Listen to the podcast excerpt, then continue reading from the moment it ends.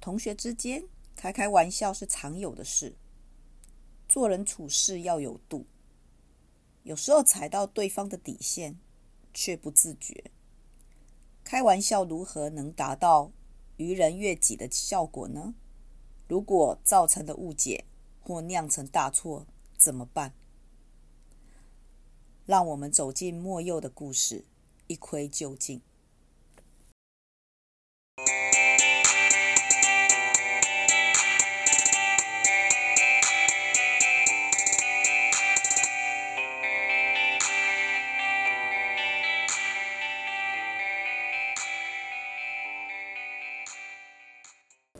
嗨，各位伙伴，大家好，欢迎来到 CNU 故事实验室，我是 QQ 老师。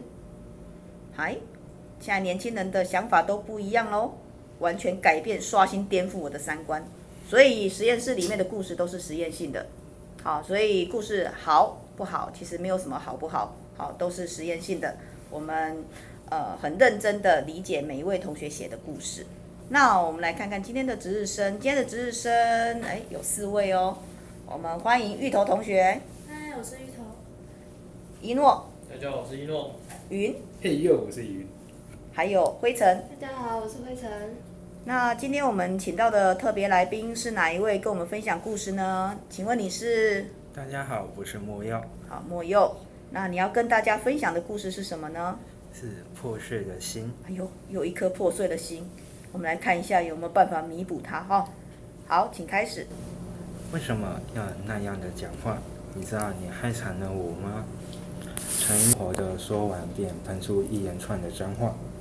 尹松想解释，却怎么说都说不清。发现自己解释不清时，尹松便默默地闭上嘴巴，紧闭双眼，不让泪水泪水流下。陈一吼完，便愤怒地挂断了电话。公车停了，鸡。关一声，门开了。尹松缓缓地站了起来，带着一副要哭不哭的脸走下车，慢慢地走回家。难过的情绪也慢慢地累积着。咔一声，打开了门。一回到家，便快速地脱下鞋，丢开了书包，快速地跑回了自己的卧室，抱着枕头放声大哭了出来。哭了许久，擦干眼睛，在心中问着自己是不是说错了。一个小时前，老师看着全班大声的问着陈一为什么没来上课，他只是不想上你的课。尹松开玩笑般的说着，老师听了愣了一会，便和全班一起大笑了出来。老师笑完便说：“好了，同学，那我们继续上课，请同学翻开了英文课本。”老师，英文老师笑笑的说着，在全班笑声中愉悦的上完了最后一节课。铃铃铃，下课钟响响起，尹尹松匆匆忙忙的收拾好自己的书包，急忙的跑上公车。好险，差点。差点来不及，尹松上气不接下气的说着：“噗，噗噗，响起，公车准备出发了。”林松赶紧找紧位置坐下。突然间，手机响起，发现是陈一打来的，便兴奋地接起来，想告诉他他没来时的趣事，却不知道前方等待他的是一场刻骨铭心的伤痛。尹松冷静了下来后，便急忙的拿起手机寻求朋友的帮助。在朋友的帮助下，决定一大早去找老师说清楚。一大早到了学校后，匆忙的跑去老师办公室，发现老师还没来，便等着老师，并想着等等要怎么跟老师解释。突然，一个声音插了进来：“怎么怎么站在外面？”老师面带微笑地问着：“老师，昨天我上课讲的话是开玩笑的。”你，林松带着通红的眼睛，并小声地讲着：“我当然知道是开玩笑，怎么他找你麻烦呢？”老师急忙地问着，并看了看我的双眼爪。他能不能告诉他我不是故意的？林松小声地反问道。当然可以，但是他翘课这件事我不能不通报，我只能帮你跟他谈谈。老师说完，带着一言听心疼的表情，给着林松一个拥抱，并说着：“没事了，没事了。”六月十四号，集合！今天是毕业典礼，那就先祝你们一路顺风哦。在英文老师面带微笑的说着，全班兴奋着胡言乱语，但只要林松带着难过，也遗失了以往的笑容。那件事以后，两人已不再联络。林松也回过头想一想，发现我与陈一无论多么好，但永远我们无法像。但永远我们无法相争于一点。明白这个事实后，林松决定放下过去，给自己一个重新的机会，去改变自己与了解自己。林松收拾好自己，带着许久不见的微笑，在高中三年毕业了。好，所以你结束是在毕业就结束了。对好，那你讲的是友谊之间的一个，那也不叫冲突了哈，算是误会吧。对。哎，好。那我问一下，你是怎么样的心情会写下这样的一个故事呢？呃，因为这是，呃，我的经历，所以才会写下这种故事。哦，所以就是因为误会，所以你跟同学的友谊就就这样子分开了。呃，对。现在还有联络吗？呃，没有。还在误会中，一直都没有解决。就是会讲话，可是不会像以前那么好了。哦。那这样确实蛮可惜的啦，哈，但是已经发生了，我们就让时间来改变这样子的一个尴尬的气氛。